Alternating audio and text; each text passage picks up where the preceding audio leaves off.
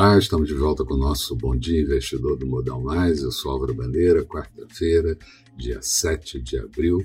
E ontem a Bovespa fechou praticamente estável, uma queda de 0,02%, índice em 117.498 pontos, mas o dólar teve um dia de forte queda, 1,41% negativo, moeda cotada a R$ 5,60, seguindo o exterior e juros dos treasuries em queda. Por aqui chegamos a passar na Bovespa aquele patamar que vínhamos marcando de 118 mil pontos. Hoje, mercados da Ásia com comportamento indefinido no encerramento e mercados da Europa também indefinido, agora melhorando um pouco mais na sequência do dia, esperando dados que serão divulgados. E futuros do mercado americano praticamente estável, mas também melhorando um pouco nesse início de manhã. Aqui o dia pode ser de alta e conseguir vazar os 118 mil pontos do Ibovespa, mas o noticiário precisa ajudar. O problema é que a pandemia tem novo recorde de óbitos em 4,2 mil uh, nas últimas 24 horas. É, também é, temos declarações da Fiocruz de que a pandemia seguirá em níveis críticos por bom tempo, mas também promete entregar 18 milhões de doses de vacina até o início do mês de maio. Na China, tivemos a notícia de que as reservas internacionais de março encolheram 55, perdão, 35 bilhões de dólares para 3,17 trilhões de dólares. Lá, o governo espera imunizar 40% da população até o mês de junho.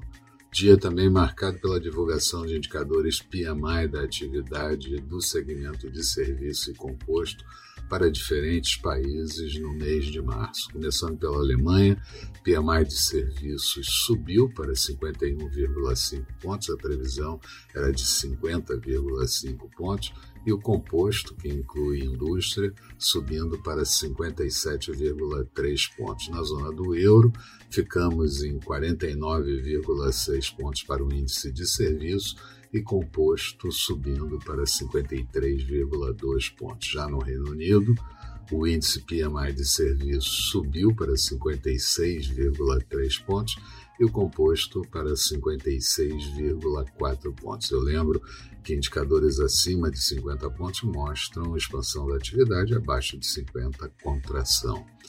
Nos Estados Unidos, também anunciaram que estão administrando 3 milhões de vacinas por dia e indo para aquela meta do presidente Biden de 200 milhões de vacinados até os primeiros 100 dias de seu governo. E pretende vacinar todos os adultos até o dia 19 de abril mas o coordenador da vacinação nos Estados Unidos, Fauci, disse que o Brasil deve considerar seriamente adotar lockdown. Aqui, discurso do novo chanceler Carlos Alberto França agradou a praticamente todos e antagonizou com o antigo chanceler Néstor Araújo.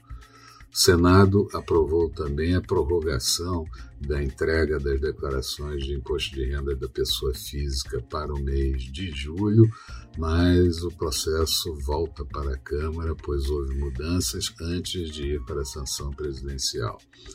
Falando de agenda, daqui a pouquinho vamos ter a divulgação do IGPDI, do ICBR, o índice da commodity e também a venda de veículos no mês de março e o fluxo cambial na semana anterior. Nos Estados Unidos, sai o saldo da balança comercial de fevereiro, a ata da última reunião do FONC do Fed, os estoques de petróleo e derivados na semana anterior, crédito ao consumidor no mês de fevereiro e vamos ter pelo menos três discursos de dirigentes do Fed.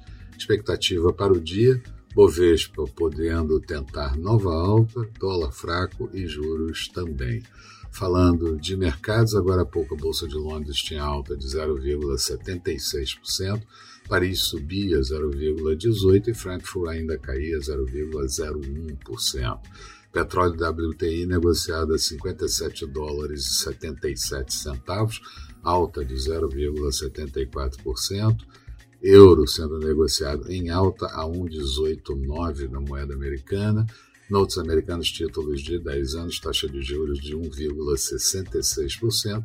Futuros do mercado americano, Dow Jones subindo agora 0,06%, Nasdaq subindo 0,04%. Eram essas as considerações que eu gostaria de fazer. Tenham todos um bom dia, bons negócios e eu espero vocês no final da tarde. Até lá então.